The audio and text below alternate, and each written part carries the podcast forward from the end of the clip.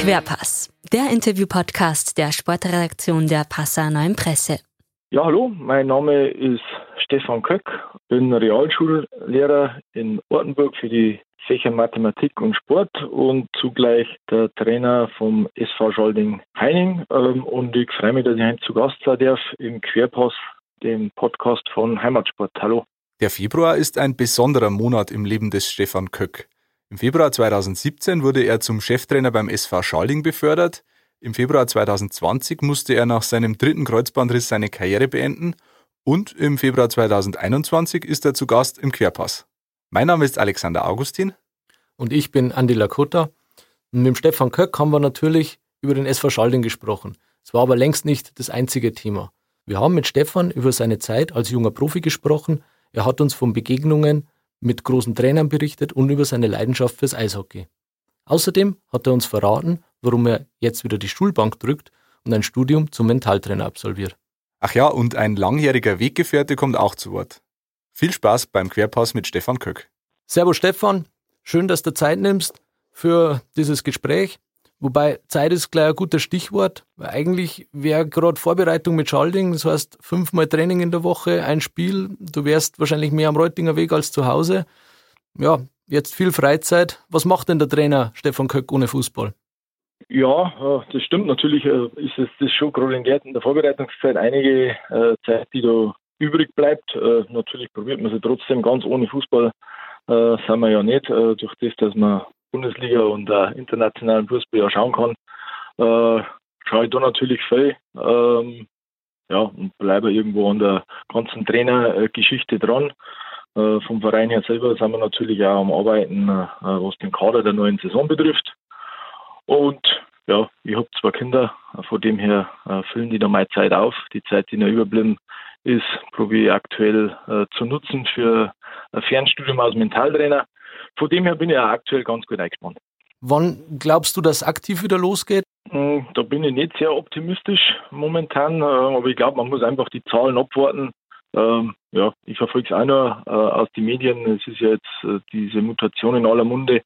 Ähm, ich glaube einfach, dass es äh, Wichtigeres gibt als ein Fußball, was wir möglichst schnell wieder öffnen müssen, vor allem Schulen und Kitas. Alle Sachen, die im pädagogischen und erzieherischen Bereich ähm, da zu öffnen sind. Das muss weitaus vorher kommen. Darum glaube ich, dass sie der Fußball noch lange hinten anstellen werden müssen. Und vor April äh, wird es kein offizielles Spiel nicht geben, denke ich mal. Okay, April, dann kann es ja eng werden mit der Saison, je weiter, dass wir nach hinten rücken. Oder glaubst du, dass dann vielleicht sogar der Abbruch im Raum steht? Im Raum steht es mit Sicherheit, durch das, dass man einfach nicht weiß, wann es weitergehen kann. Ich denke mal, man äh, hat ja Spielraum durch den Ligapokal, äh, der wahrscheinlich nicht mehr durchgeführt, äh, durchgeführt werden kann. Mhm. Ähm, ob die restlichen Ligaspiele dann noch durchgeführt werden können, ja, ist auch ein großes Fragezeichen, da ja einige noch viele Nachholspiele haben. Was Corona können wir natürlich jetzt nicht beeinflussen, die weitere Entwicklung. Du hast es vorher schon angesprochen, was ihr beeinflussen könnt, ist eine Zukunftsplanung. Die läuft, wie man hört, äh, recht erfolgreich. Ihr habt jetzt mit Chris Seidel einen bekannten Spieler zurückgeholt. Ich weiß noch, wo er gegangen ist, damals war das ein großes Thema und du hast ja oft mit ihm gesprochen, wolltest nicht zum Bleiben, auch überreden. Was hat denn jetzt den Ausschlag gegeben, dass der Junge wieder zurückkommt nach Schalding? Ja, gut, was für ihn den Ausschlag gegeben hat, Ausschlag gegeben hat äh, ja, das muss man ihn selber fragen. Für uns war es nie eine Frage, ob wir an Chris nicht wieder mal irgendwann zurückkommen wollen. Im ersten halben Jahr, sobald er weg war, habe ich immer mal wieder, ich bin persönlich immer mit dem Chris in Kontakt bin, weil wir auch persönlich ein gutes Verhältnis haben. Man gratuliert zum Geburtstag und da schickt man halt dann noch einmal die eine oder andere Frage vielleicht mit. ähm, ob er sich mir wieder vorstellen kann, einen höherklassigen Fußball äh, wieder anzugreifen. Und er hat ja auch damals schon gesagt, dass es ihm eigentlich ja auch Spaß macht und er hat halt diese enge Verbundenheit zum FC Künzing, was man auch ganz klar sagen muss, was in der Zeit auch schön ist, dass es sowas noch gibt. Und jetzt hat halt scheinbar wieder bei ihm der sportliche Aspekt oder der Ehrgeiz, höherklassig zum Spielen überwogen und dadurch, das denke ich, war das Ausschlaggebende, warum man sich wieder für uns entschieden hat. Mit, mit Simon Griesbeck kommt jetzt ein junges Talent dazu, ein weiterer Wechsel, der ja für Gesprächsstoff gesorgt hat, beziehungsweise auch positive Signalwirkung vielleicht auch hat. Ähm, was darf man sich von dem erwarten? Der ist 19 Jahre alt und gilt als großes Talent. Ja, ich denke, Simon muss Ziel sein, wie für viele andere von den Youngsters auch, Spielminuten zu sammeln, sich äh, möglichst ähm, schnell und einen, einen Platz in der Mannschaft zu erobern. Denke, die Möglichkeiten haben Hand gut. Da haben sie ja in der Offensive zwei Kräfte verlassen mit Jünger und äh, Rockinger. Dann Simon wollten wir bereits vor einem Jahr schon haben. Damals hat er schon einen sehr guten Eindruck im Training hinterlassen. Ähm, wir haben ihn überzeugt von Simon seine äh, Fähigkeiten und Fertigkeiten und er äh, ist ein sehr ordentlicher Kerl, ein sehr sympathischer junger Mann, der, glaube ich, sehr gut in unser junge und äh, lustige Truppe meine passt. Junge, lustige Truppe, du sprichst es an. Ich meine, es war in der Vergangenheit nicht leicht, Spieler zum SV Schalding zu holen. Ähm, warum ist das so? Ja, ich glaube, den einen Grund gibt es ja nicht. Da spielen immer viele Faktoren äh, eine große Rolle. Das sind äh, so, die jungen Spieler werden äh, viel bearbeitet, muss man auch sagen. Ähm, man muss viel auf sich nehmen, um in der Regionalliga zu spielen. Ja, der eine oder andere ist vielleicht dann auch mehr ein schlechter Ratgeber und macht äh, einen jungen Spieler Angst, dass er äh, eh nicht spielt, auf keine Minuten kommt. Also ich spiele im Amateurfußball mittlerweile äh, viele Aspekte eine Rolle, mit Sicherheit auch die Finanzen. Ähm, und daher ist es gar nicht so einfach für einen jungen Burschen so eine Entscheidung zum Treffen. Aber ich glaube, wir haben es in der Vergangenheit und vor allem in der jungen Vergangenheit äh, fortgemacht, dass wir durchaus gewillt sind, äh, junge Spieler zu integrieren. Und ja, mit dem Bledel haben wir ja einen, der aus der Kreisklasse das Ganze mhm. äh, angegangen hat und äh, jetzt auch schon auf sehr viele Einsatzminuten in kurzer Zeit gekommen ist und sich durchaus auch gut weiterentwickeln wird und an dem auch noch viel Spaß haben werden, so wie unsere Jungs aus der A-Jugend und aus der Zweiten. Die Regionalliga ist ja ein Schaufenster für junge Spieler. Da laufen ja viele Scouts äh, rum. Ähm, ist das auch ein Punkt für einen jungen Spieler, dann nach Schalling zu kommen? Ja, ich denke, das ist ein Pluspunkt für uns, äh, mit dem man werben kann. Die jungen Spieler, die haben alle gut informiert, dazu über die sozialen Medien, von wo die Spieler nach oben gehen und wer es halt nicht direkt äh, über ein Nachwuchsleistungszentrum schafft, der hat die Gelegenheit über die Regionalliga, ich meine, das ist eine Station unterhalb der ersten Profiliga, der hat da die Gelegenheit, sich zu empfehlen und ähm, sich nach oben hin anzubieten, natürlich. Wobei du einmal gesagt hast, zu mir in einem Gespräch, ähm, gerade so was dann den Schritt nach oben betrifft, wenn Berater, wenn Scouts ins Gespräch kommen, dass die jungen Spieler oft äh, angelogen werden oder ihnen was vorgemacht wird. Wie meinst du das? Ja, das hat einfach die Erfahrung der letzten Jahre gezeigt, äh, dass äh, einzelne Aktionen äh, schon reichern, äh, um Spieler den Kopf zu verdrehen. Ja, es ist einfach so, dass Angebote gemacht werden, äh, die vielleicht entstehen aus einer Personalnot oder welche Not ein Verein immer hat. Ich meine, das ist ja von unten bis oben so. Und da wird oft nicht der Spieler vordergründig gesehen. Da geht es natürlich um, um Interessen, da geht es um viel Geld, um so Höhe, dass man nach oben kommt. Da ist halt, wie gesagt vorher schon, es ist halt für die jungen Spieler dann oft schwierig, richtige Entscheidungen zu treffen, weil einfach viele Faktoren auf einen plötzlich einwirken. Jetzt warst du ja auch mal ein junger Spieler vor 15, 18 Jahren mit einem Fuß im Profifußball, kann man sagen. Hast du das, dieses Werben und dieses Anlügen teilweise auch erlebt? Ja, auf alle Fälle. Ich habe das auch erlebt, natürlich. Ähm, ich habe auch äh, sowohl Anrufe von, äh, ja, äh, wie sagt man, dubiosen Beratern gekriegt und auch von anderen. Ja, ich glaube, das Geschäft äh, hat sich zwar schon verändert, aber dass man da vielleicht das einmal freundlich gesagt angeflunkert wird, ich, ist äh, irgendwo mittlerweile leider ganz normal geworden. Du hast ja deinen ersten großen fußballerischen Schritt äh, bei Jan Regensburg gemacht in der Jugend, dann auch äh, im Erwachsenenbereich. Wie kam es denn damals zu diesem Angebot aus der Oberpfalz? Das Ganze ist, denke ich, gelaufen über Bayern-Auswahl natürlich auch. Ich habe im Jugendbereich in Deckendorf sehr viele Tore geschossen, war dann in einem Probetraining bei 60 damals und beim Jan bei 60 war die Frage mit dem Internat, da hätte man nicht wirklich zutraut, dass ich dann Abitur erfolgreich absolviere beim Schulwechsel. Und bei Ringsburg habe ich das ganz gut verbinden können. Mit, äh, da ich damals 18 geworden bin, mit selber fahren. Und ein Hauptargument war damals noch, kann ich mich erinnern, äh, zu dem Zeitpunkt, es war Winterwechsel, weil ich im Januar 18 geworden bin, ähm, war die zweite Mannschaft vom Jan auf Platz 1 und äh, für mich war das die Aussicht, dass die aufsteigen in die damalige Regionalliga. Mhm ja, ich bin dann zum Jan gegangen und 60 ist aufgestiegen mit der zweiten in, in die Regionalliga. Das ist sportlich jetzt nicht optimal gewesen. Aber ansonsten äh, war der Jan eine gute Adresse für mich. Es war schön, äh, guter Verein, auch wenn damals noch viele Unruhen immer wieder waren, aber das ist ein attraktiver Verein vor der Haustür. Du hast ja einen äh, bekannten ehemaligen Fußballer kennengelernt, Mario Basler. Du hast, glaube ich, auch unter ihm trainiert, wenn wir richtig informiert sind. Mhm, mh. wie, wie war denn das damals? Als junger Spieler und das war im schillernden äh, Ex-Profi zu trainieren? Ja, das war schon aufregend. Also ich habe selber noch, immer noch ein Trikot von Mario Basler äh, daheim. Habe es damals versäumt, wieder dann mein Trainer war, das trotzdem noch signieren zu lassen. Aber es war natürlich äh, äh, aufregend, unter so einer äh, Spielerpersönlichkeit trainieren zu dürfen. Ähm, es ist ja damals alles ganz schnell gegangen. Mein erster Einsatz war im DFB-Pokal gegen Bremen. Den Anruf, dass ich im Kader bin, habe ich ähm, in der Früh irgendwann gekriegt. Fußballtaschen packt und losgefahren so quasi und habe dann auch noch ein paar Minuten gekriegt. Äh, der Start war schon äh, sehr aufregend und dann natürlich auch äh, dabei zu sein im Training und waren ja viele andere gute Spieler dann noch dabei. War schon eine tolle Sache, gute Erfahrung. Was hast du da so mitgenommen aus der Zeit?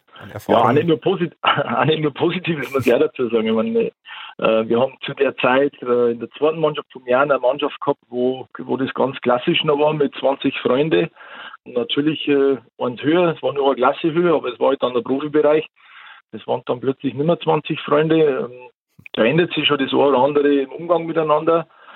Und es war damals auch noch nicht so, dass, sagen wir, in einer gestandenen Profitruppen, wenn man sich jetzt zum Beispiel 1860 anschaut, mit sehr vielen jungen Spielern, das war ja damals nicht so. Das war ja die Ausnahme, dass da plötzlich ein 18-, 19-Jähriger rumrennt. Ich meine, jetzt ist ja die Ausnahme, dass ein 34-, 35-Jähriger rumrennt. Von dem her hat sich da schon einiges geändert. Hm. Am Ende hat es dann nicht für die große Profikarriere gereicht. Bereust du das rückblickend? Na, na, na. Also ich bin zufrieden, wie es gelaufen ist. Äh, abhängig, also jetzt mal ausgenommen meine Verletzungen, die ich dann durch die eine oder andere gehabt habe. Mhm. Aber ich bereue da nichts. Ich bin da immer sehr realistisch gewesen. In Deutschland gibt es einfach äh, gute Fußballer wie Sand am Meer. Und sagen wir, ein kleiner Prozentsatz, der übertalentiert ist, der setzt sich automatisch durch, wenn der Kopf einigermaßen passt. Und mhm. dann kommt wieder breite Masse und da kann sich da jeder schaffen. Und darum war das nicht tragisch für mich und ist nach wie vor nicht tragisch. Mhm. Am Ende bist du einen anderen Weg gegangen, bist zu Kötzting gewechselt und hast studiert. Wie kamst du der Entscheidung oder was hat dich da beeinflusst? Ich war zuvor noch in Nürnberg, habe dort dann äh, der Janis abgestiegen und ich habe ein Angebot äh, vom FC Nürnberg gehabt für die zweite Mannschaft. Habe dort einen Zwei-Jahres-Vertrag unterschrieben. Das ist aber alles andere aus gut gelaufen in Nürnberg und ich habe dann auch in der Rückrunde, äh, war ja gar nicht mehr im Kader dabei, habe nur noch trainieren dürfen. Der Anfang war eigentlich sehr positiv, aber wo ich in der ersten Mannschaft mit trainieren darf, war auch eine sehr schöne Erfahrung war unter Hans Meyer. Ja, dann habe ich ein Jahr eigentlich kaum und nur wenige Einsätze gehabt und ähm, es hat einen neuen Trainer gegeben in der zweiten Mannschaft. Ich hätte dann auch bleiben dürfen, wenn man so will. Ich habe einen Vertrag gehabt, aber mir ist ganz einfach das Fürstbespielen am Wochenende zu sehr abgegangen. Ich wollte wieder wohin, wo die Aussichten besser sind, dass ich spiele und in Kötzting war ja damals der Wechsel, der Stoilov ist zum Jan gegangen und es war eine Sturmposition frei, was jetzt nicht immer meine Wunschposition war, aber die Aussichten waren einfach besser dort zu spielen. Es war eine gute Kombination mit Studium in Ringsburg und Fahren von Deckendorf aus. Das hat sehr gut gepasst. Ja, du sprichst das gerade an. Du warst früher Stürmer, eher Offensivmann, auch im Mittelfeld eingesetzt. Jetzt bist bekannt in Schalding oder warst bekannt als Abwehrchef und Abwehrspieler. Wie kam es denn zu dieser Wandlung im Laufe der Karriere? Ja, das ist eine gute Frage.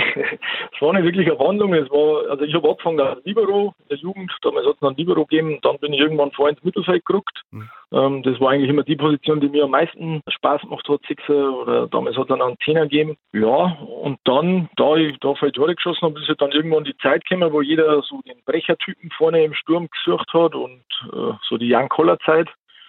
Ja, und dann bin ich beim Jan umfunktioniert worden zum Stürmer. Das hat zu Anfangs auch gut hingehauen. Ja, und dann war ich plötzlich Stürmer. Der Trainer beim Club hat mir wieder umfunktioniert, der zweite dann auf Defensiv, aber ja, dann bin ich auf Kürzen gegangen, als Offensiver dann auch. Da dann schon sehr oft die Zehnerposition begleitet. Da habe ich dann einmal Linksmittelfeld gespielt. Ja, ich bin eigentlich überall drum gekommen. Und dann erst in Seligenporten beim Carsten Wettberg habe ich wieder auf der Sechs oder dann in der Innenverteidigung gespielt, weil wir da auch noch einen Mann gehabt haben. Mhm. Und so bin ich wieder weiter hintergerückt im Laufe der Jahre.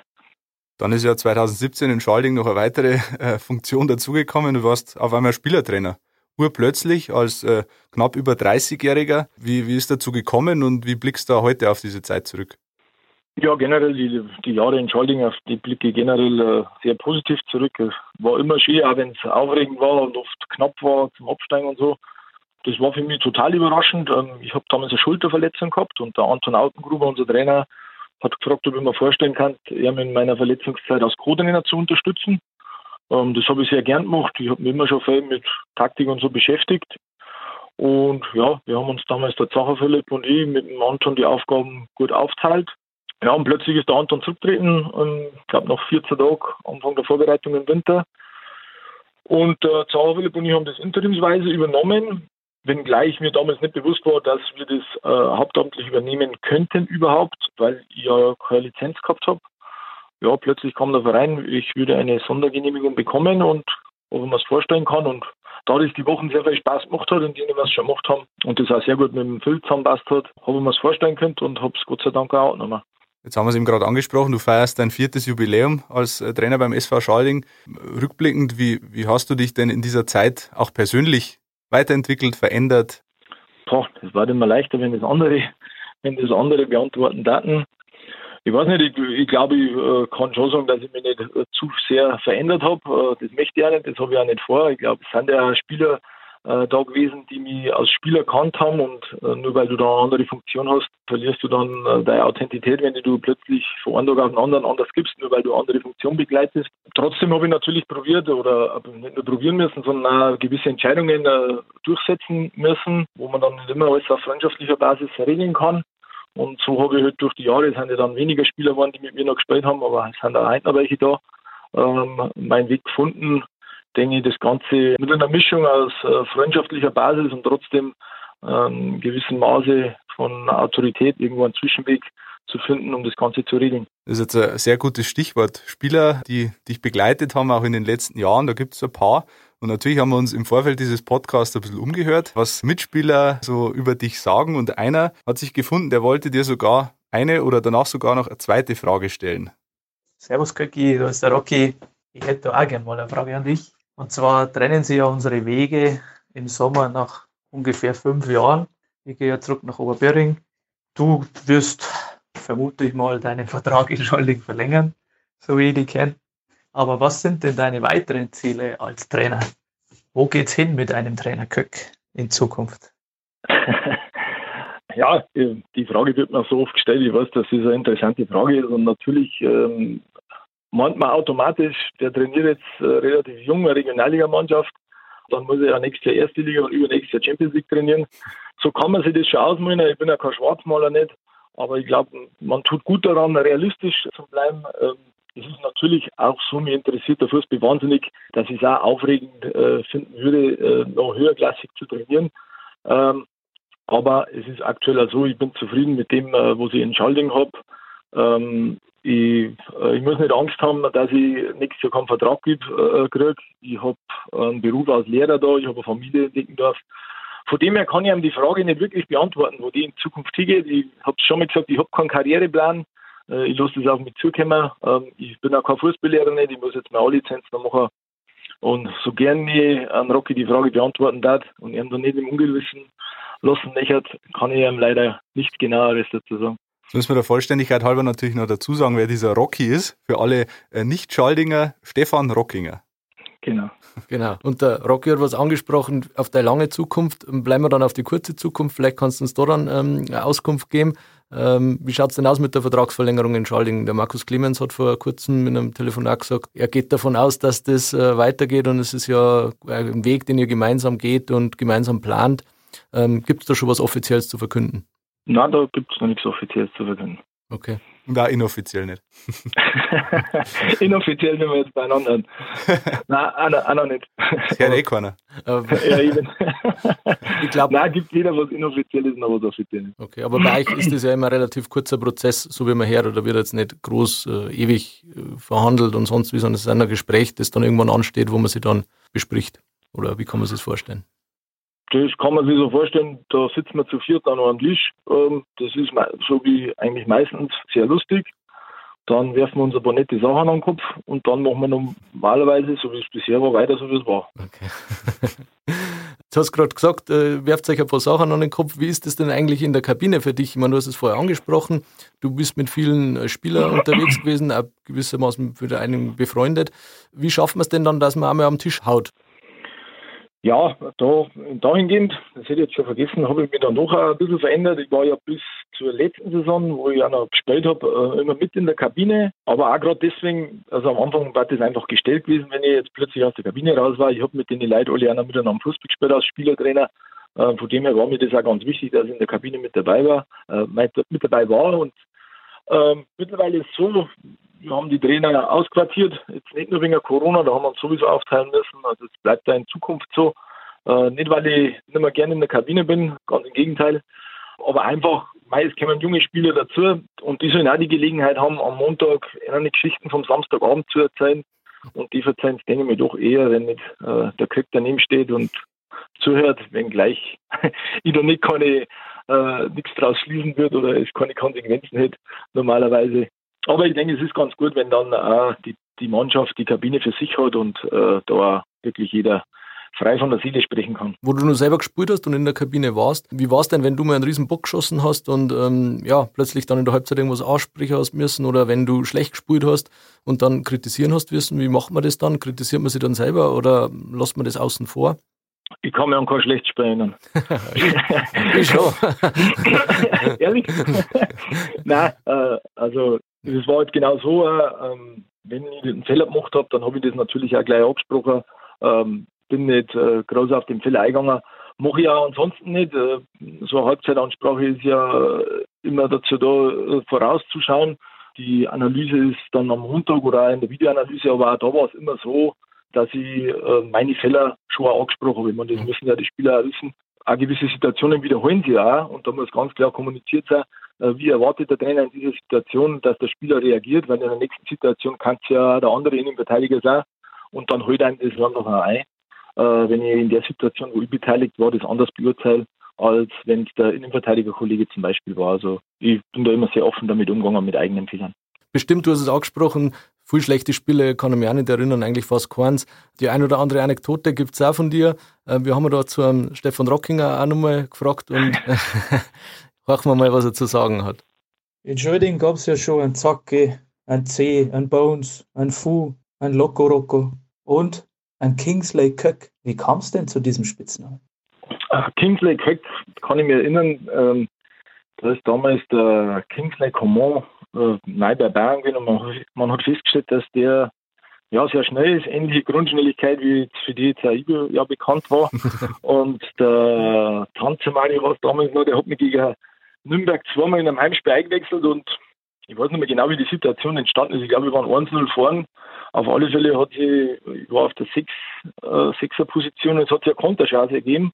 Und ich bin von der Mittellinie mit großem Vorsprung natürlich allein aufs Tor gerannt äh, sodass mir dann auch keiner mehr, mehr erwischt hat. Und scheinbar hat mein Laufstil ja die Mannschaft irgendwie amüsiert, äh, sodass es dann drüber gespaßt worden ist, weil dass ich den Ball nicht versenkt habe, war nicht so tragisch, weil wir es trotzdem 1 gewonnen haben.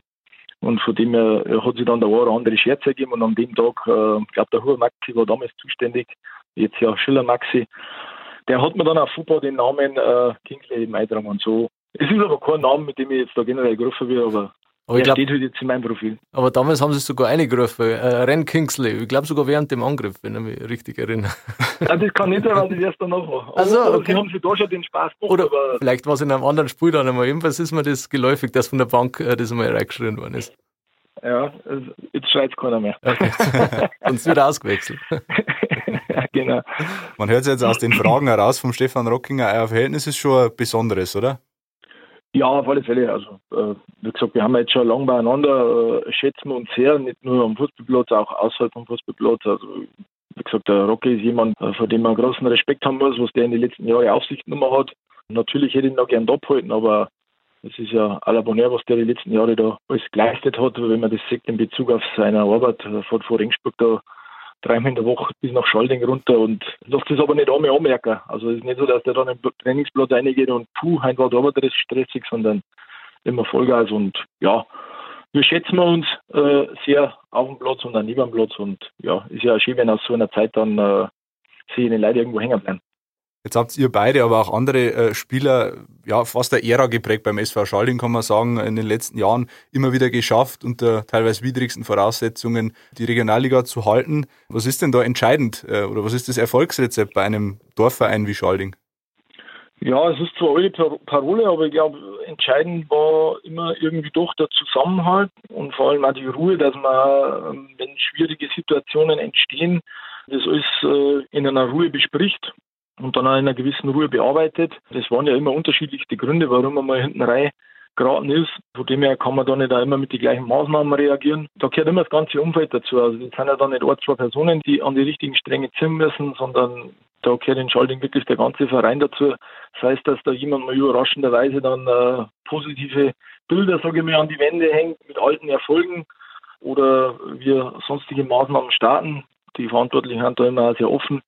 Äh, Gerade der Clemens Markus, Markus ist auch einer, der sehr offen ist für ja, alternative Lösungsansätze. Und ich glaube, äh, das war in der Vergangenheit der gute Weg, dass wir nicht immer alles gleich gemacht haben, sondern auch auf die Situationen und dementsprechend immer neu einstellen haben. Hm, die Vergangenheit hast du jetzt angesprochen, die Zukunft liegt bei dir leider nicht mehr auf dem Platz. Äh, du hast dir zum dritten Mal letzten Februar das Kreuzband gerissen. Wie, wie ist denn das für dich? Du hast eine lange Spielerkarriere hinter dir. Kommt da manchmal Wehmut auf, wenn man von draußen zuschauen muss? Leider tatsächlich immer noch ja. Also es ist nach wie vor so, dass man der Fuß bisher abgeht, ähm, das aktive Mitspielen, aber ich habe auch Spaß am Trainerjob und äh, kann das auch äh, schätzen, dass ich eine Regionalliga-Mannschaft trainieren darf. Von dem her bin ich zwar das eine oder andere Mal durchaus noch wehmütig, dass so zu Ende gegangen ist oder das zu Ende gegangen ist, aber es gibt auch schlimmere Sachen wie das Ende einer Fußballkarriere. Hm. Die Verletzungshistorie ist ja relativ lang. Wie hast du das immer wieder geschafft, zu alter Stärke zurückzukommen? Ja, es waren ja dann äh, nach dem ersten Kreuzbandriss bin ich ja leider zu verfrüht wieder zurückgekehrt auf den Platz und der zweite ist dann äh, relativ schnell gefolgt und ähm, da wollte ich ja erst nicht operieren lassen und da war ich dann glaube ich fast äh, mit zwei Operationen in der Fußballpause vor zwei Jahren drin, wo ich auch probiert habe, wirklich vom Fußball wegzukommen. Ich habe mir dann auch eine Zeit lang kein Spiel mehr angeschaut habe aber gemerkt, dass das nicht hinhaut und hab dann, bin dann eine Zeit lang, auch, kann ich mich erinnern, noch als Betreuer bei uns eingestiegen, habe ein alles Bauer damals beim Trikotaufhänger und ähm, Getränkemacher unterstützt, einfach wieder in der, um in der Kabine wieder dabei zu sein. Und das war immer irgendwo auch mein Antrieb, äh, die Kabine mit den Jungs, ja, Plätschmerz, Gaudi-Macher und miteinander Erfolge feiern und auch miteinander verlieren, was auch dazu gehört, schöne Busfahrten zu haben. Und ja, das denke ich war schon immer der Hauptantrieb, äh, wieder zurück zum Kern. Natürlich gehört eine Portion Ehrgeiz dazu, die man bei so Comebacks liefern muss, im Fitnessstudio und in den verschiedenen Rehas. Mhm. Aber es hat sich ja Gott sei Dank gelohnt. Wenn du auch schon Betreuer warst, dann hast du im Prinzip eh jede Station beim SV Scharling schon mal ähm, bekleidet. Was, was kommt da noch? Würstelverkäufer an der Eckfahne oder was steht da noch auf der Liste? Das weiß ich jetzt nicht, was für weitere Aufgaben sie mir vorgesehen haben. Aber ja gut, Betreuer, das, ich meine, da sind wir ja höchst professionell ausgestaltet. Da, da war ja nur Assistent. Wenn man die so sprechen hört, hat man schon das Gefühl, dass du aber im Reinen bist mit deiner Karriere als Spieler. Es ist zwar jetzt vorbei und wehmütig, aber ich glaube, du blickst da mit Freude zurück. Ja, obwohl ich doch den einen Verein gehabt habe, ähm, da ich mich jetzt nicht als äh, den typischen Wandervogel bezeichnen. Ähm, es, war immer studienbedingt und ganz einfach ligabedingt. Ich habe immer geschaut, dass ich möglichst hochklassig spielen kann und ich denke, vom Talent her hat es dann auch passt, in welchen Ligen, dass ich unterwegs war und von dem her bin ich da durchaus zufrieden. Ich denke, es, es, es gibt Spieler, die waren vielleicht nicht so talentiert und haben dann noch ein Glas hergespielt, aber es gibt mit Sicherheit auch viele Spieler, die äh, talentierter waren und sind wie ich und haben nicht Regionalliga spielen dürfen. Von dem her, glaube ich, war das in Ordnung. Ich habe nur den Spaß gehabt, habe eine gute Wahl der Vereine gehabt, als immer ja, Vereine mit Dorfmannschaftscharakter irgendwo. Und das war sehr gut und hat mir immer sehr Spaß gemacht. Äh, viele Vereine, hast da viele Trainer. Carsten Wettberg hast du vorher angesprochen. Von wem hast du denn eigentlich am meisten abgeschaut oder was hast du mitgenommen? Oder hast du alles ein bisschen zusammenpackt oder was war so die Erfahrung, die du gesammelt hast? Ich glaube, zusammenpacken trifft es da ganz gut, ähm, weil es wirklich auch von die Charaktere her ganz unterschiedliche Trainer waren. Ich habe im Jugendbereich sehr lange mein äh, eigener Papa als Trainer gehabt, wo die Grundlage ganz einfach geschaffen worden ist, dass man ja fit sein muss, diszipliniert sein muss. Das ist ja was, äh, was man dann auch immer weitergeben kann, weil das ganz einfach äh, nicht aufhören wird, dass diese Tugenden nicht wichtig sind. Aber ja, es waren Trainer dabei, die waren einfach beeindruckend im Umgang mit den Leuten. Es waren Trainer dabei, die taktisch äh, gut waren. Man lernt auch von welchen, die in, vielleicht in manchen Bereichen nicht so gut waren, wobei das ja eh immer äh, eigenes Empfinden ist, ob man jetzt findet, dass der das gut macht oder nicht. Von dem her passt zusammenpacken ganz gut. Ich habe da sehr viele Erfahrungen sammeln können, sowohl im Positiven, wiederum gesagt, meiner Empfindung nach, als auch im Negativen und habe da gut zusammengepackt. Wenn man sich umhört bei den Spielern in Schalding, dann hört man immer wieder, dass du extrem viel Wert auf, auf Spielvorbereitung legst, dass du da ganz akribisch arbeitest, ganz viel Videostudium betreibst und auch ganz analytisch bist und immer alles äh, perfekt vorbereitest. Kommt da ein bisschen der Mathelehrer bei dir durch? Ja, das mag schon sein. Ich, äh, ich spiele ja in der Freizeit Schach und äh, mit Mathe, äh, Statistiken und so werden ja immer entscheidender im Fußball und äh, Strategie ist was, was, was einfach Spaß macht. Vielleicht mal vom Kopf her einen Schritt voraus zu sein, mal vielleicht was äh, Gegner auszuschauen, was einem natürlich auch andersrum auch immer wieder mal passieren kann.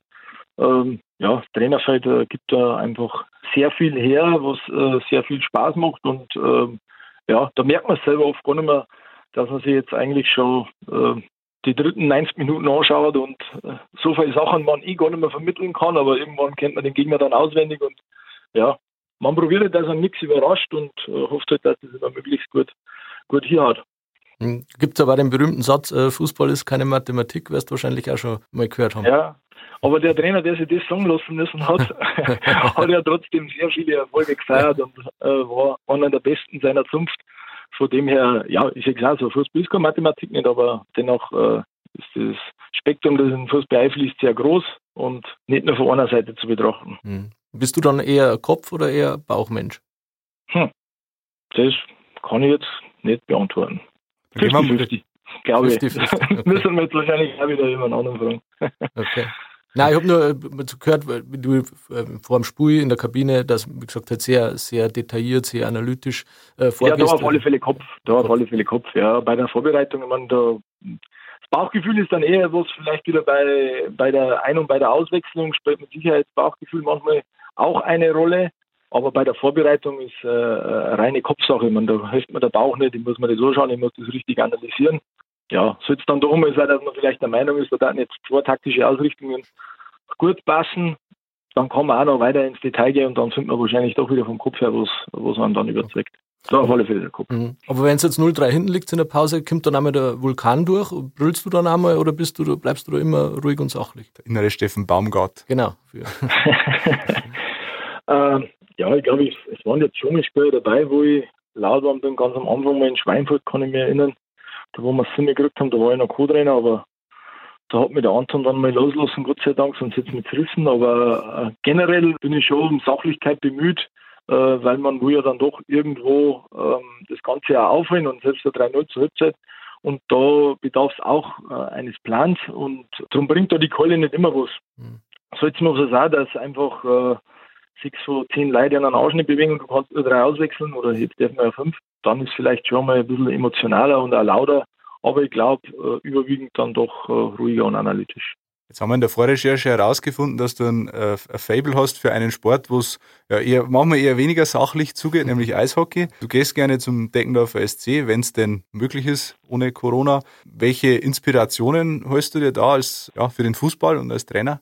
Ähm, ja, ähm, wie in vielen Sportarten, also Eishockey ist mit Sicherheit auch, ich war selber einmal im kleinen Bereich noch aktiv im Eishockey und äh, gerade von der Taktik her ist ja dann auch so, dass es gewisse Spielzüge gibt und auch Auszeiten äh, Nummer werden können, was natürlich im Fußball jetzt nicht eins zu eins umzumünzen ist, aber man sieht trotzdem, äh, wie man einen Gegner einmal, sage ich mal, austricksen kann oder auf eine falsche Fährte locken kann, wenn man ganz einfach vom Kopf her die eine oder andere äh, halbe Sekunde voran ist, weil man schon weiß, was man macht und weil halt das in einer kurzen Auszeit besprochen wird oder bei Überzahlsituationen und feste Abläufe dann auch einstudiert sind, da kann man schon aufs große Feld auch das eine oder andere übertragen. Weil du es gerade ansprichst, dass du früher auch mal Eishockey gespielt hast selber. Wann war denn diese Weggabelung zwischen Fußball und Eishockey? Weil man hört, dass du da auch ein gewisses Talent zumindest mitgebracht hast auf Schlittschuhen. Wann hast du dich dazu entschieden, ich will jetzt Fußballer und nicht Eishockeyspieler werden? Ja, die Entscheidung äh, habe ich, ich glaube, im Alter von zehn oder elf Jahren. Mein, mein Dad hat dann irgendwann mal gesagt, es geht beides nicht. Daraufhin hat mich mein Name noch äh, ein Jahr lang weiter in beide Trainings gebracht. Dann war mein Dad ja schon Fußballtrainer. Und das hat sich noch mit Winter und Sommer vereinbaren lassen, aber ja, Deckendorfer, die haben eine sehr gute Jugendarbeit gehabt. Das war dann auch im Sommer mit Sommertraining gewesen. Und irgendwann war es einfach vom zeitlichen Aufwand. Irgendwann war das Fußballtraining dann einmal. Ich habe in zwei Altersstufen trainiert. Das waren dann viermal. Und das war dann zeitlich nicht mehr zum Verbinden. Das müsste so mit 10 oder 11 Jahren gewesen sein. Ja. Schnallst du ab und zu die Schlittschuhe dann an? Nein, leider nicht. Ich habe es vorgehabt beim Karriereende. Ein Spätzl von mir hat jetzt in der Hobbymannschaft angefangen. Das hätte man dann eigentlich auch vorgenommen, aber die Zeit fehlt dazu noch ein bisschen und Knie ist auch noch nicht so dass ich mhm. jetzt die große Eishockey-Karriere starten kann. Aber ich habe es durchaus noch im Sinn, da vielleicht das oder andere mal wieder aufs Eis zu gehen. Beachvolleyball bist du ja, oder Volleyball ist nur mehr Sportart. Du bist ja überhaupt da sehr. Hast du, glaube ich, damals sogar in Schalding, bist du ja mal ins Tor gegangen für ein Spiel dann, äh, hast du ja gesagt, von deiner Volleyball-Erfahrung hast du profitiert, also hast du schon relativ viel ausprobiert. Ja, du hast mich gefragt, ich habe nicht gewusst, was ich sagen soll. Wie es jetzt oft ist. Nein, ich, ich habe dann nach dem Eishockey ja nochmal zeitlich, mein Volleyball ist nicht so viel und habe dann im Winter Volleyball spielen angefangen. Da bin ich über, der Schule, über die Schule dazugekommen. Meine Schwester hat ja lange Jahre Volleyball gespielt, was auch immer sehr aufregend war zuzuschauen, wenn es mir gegangen ist. Auch ein schöner Sport, also es gibt ja schöne, äh, viele schöne Sportarten und ja, aber ist dann zeitlich auch nicht mehr mit dem Fußball zu vereinbaren gewesen. Und dann hat er das auch wieder erledigt gehabt mit dem Volleyball. Jetzt gibt es ja Trainer, die behaupten, dass sie 24 Stunden am Tag an Fußball denken. Das ist bei dir nicht so, wenn man dir so zuhört. Ja, man muss sich schon, also in der Saison muss man sich schon mal was anderes vornehmen, das nicht so ist, aber man ist schon verleitet dazu, ja, ständig trotzdem denken und gerade vor, ja, nicht nur vor wichtigen Spielen, eigentlich immer vor Spielen, aber ja, wenn man dann mal zwei Kinder hat und uh, in der Schule noch uh, verschiedenste kleine Jugendliche, die einem da im Kopf noch beschäftigen, dann schafft man es dann doch, dass man nicht immer ans Fußball denkt.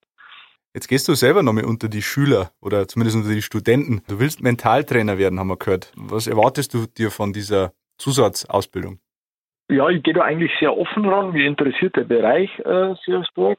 Ich habe festgestellt, dass ich gerade in meiner Verletzungszeit bei mir selber mentales Training angewandt habe, ohne wirklich genau zu wissen, was dahinter steckt. Habe mit unserem Fitnesstrainer Trainer Eckinger Armin da jemand, der selber ein Mentaltrainer ist, der mir da mal in seine Unterlagen reinschnuppern lassen hat. Ja, hat man so jetzt eigentlich nicht vorstellen können, selber wieder die Schulbank zu drücken, aber ja, wenn einem was interessiert, dann ist doch leichter, was zum Lernen und das hat mich dann letztendlich überzeugt, äh, den Bereich mal anzugehen. Kannst du es nur erklären, wie läuft das? Ist das Fern, Fernstudium oder hast du vorher gesagt Fernstudium? Ja, wie, was lernt man da oder ja, wie wird da gearbeitet?